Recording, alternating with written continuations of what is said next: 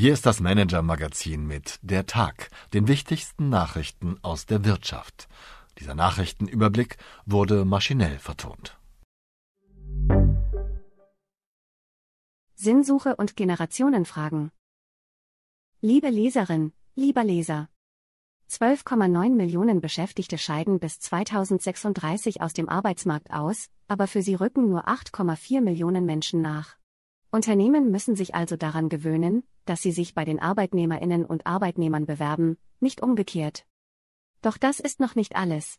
Jene, die danach rücken, sind oft auch noch anders als jene, die schon da sind. Es ist die berüchtigte Generation Z. Die Jungen gelten als gut ausgebildet, digital versiert und sinnstrebend, aber auch als anspruchsvoll. Sie sind, so das Klischee, mehr auf Life als auf Work fokussiert und unwillig, sich in hierarchische Prozesse einzufügen. Und damit tun sich viele Unternehmen erstaunlich schwer. Meine Kolleginnen Sonja Banze und Hanna Steinharter haben sich den komplizierten Beziehungsstatus zwischen den Generationen genauer angeschaut. Dazu haben sie Menschen besucht, die ein Geschäftsmodell daraus gemacht haben, die Jungen zu erklären.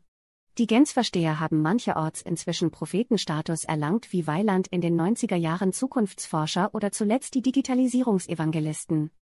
Und was haben sie zu erklären? Nun ja, Viele Klischees über die Gens stimmen nicht, und wenig überraschend sind auch in der jungen Generation nicht alle gleich.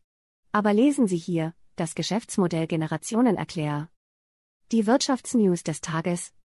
Inflation bleibt hoch, stark steigende Lebensmittelpreise haben im Februar einen Rückgang der Inflation in Deutschland verhindert.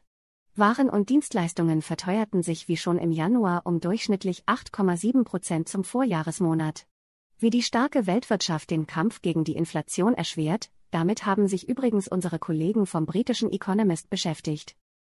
Krise der Silicon Valley Bank belastet Bankaktien. Die Probleme der amerikanischen Silicon Valley Bank haben an der Börse zu einem Ausverkauf europäischer Bankenwerte geführt. Die Aktien der auf die Finanzierung von Tech-Startups spezialisierten Bank hatten am Donnerstag an der Wall Street einen Rekordtagesverlust erzielt. Der europäische Bankenindex fiel in der Folge am Freitag um gut 4 Prozent. Im DAX verlor die Deutsche Bank 7%, die Commerzbank 4%. Die Personalie des Tages.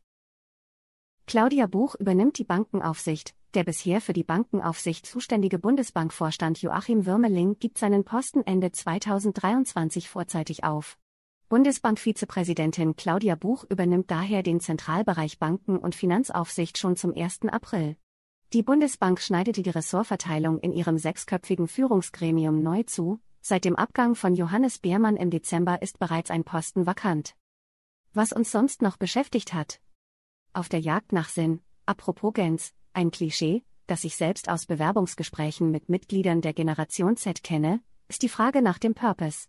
Ich muss gestehen, für mich war die Sinnhaftigkeit von Journalismus immer so selbstevident, dass ich wenig darüber nachgedacht hatte, wie man das prägnant auf den Punkt bringt, ohne staatstragende Vorträge zu halten.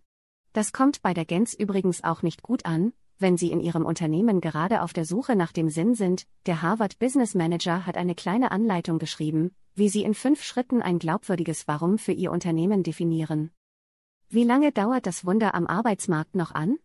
Es sieht so aus, als blieben die Arbeitsmärkte in den Industriestaaten trotz Konjunkturschwäche erstaunlich stabil. Unsere Kollegen vom britischen Economist haben analysiert, warum das für die Gesamtwirtschaft eine schlechte Nachricht sein könnte. Meine Empfehlung für den Abend. Was die Görz-Investoren antreibt, Peek Kloppenburg, Galeria, Görz, in den vergangenen Monaten gerieten mehrere Einzelhandelsketten, die man aus fast jeder Fußgängerzone kennt, in Schwierigkeiten. Spätestens seit Corona erschließt sich vielen Kundinnen und Kunden nicht mehr, warum sie sich den Stress eines Ladenbesuchs antun sollen, wenn online alles mit wenigen Klicks verfügbar ist. Gibt es Hoffnung für die Innenstädte? Leonie von Wangenheim glaubt fest daran. Die Münchnerin hat gemeinsam mit ihrem Mann Burkhard von Wangenheim die insolvente Schuhkette Görz gekauft. Über ihre Pläne wollte die Unternehmerin zunächst nicht sprechen, dann entschied sie sich doch, mit meinem Kollegen Christoph Rottwilm ein Interview per Mail zu führen. Sie erzählt, wo sie Chancen für Einzelhändler sieht, und gibt sich optimistisch, das Scheitern beschäftigt mich nicht. Ich habe mir gesagt, jetzt oder nie. Ich glaube, wir Deutschen sind oft zu sehr von der Angst zu scheitern getrieben. Welch schöne letzte Sätze zum Wochenende, genießen Sie die Tage. Ihr Oliver Hollenstein. PS, haben Sie Wünsche, Anregungen, Informationen, um die wir uns journalistisch kümmern sollten? Wir freuen uns auf Ihre Post unter chefredaktion at manager-magazin.de. Dieser Text wurde maschinell vertont. Wir freuen uns über Ihr Feedback unter vertonungen at manager-magazin.de.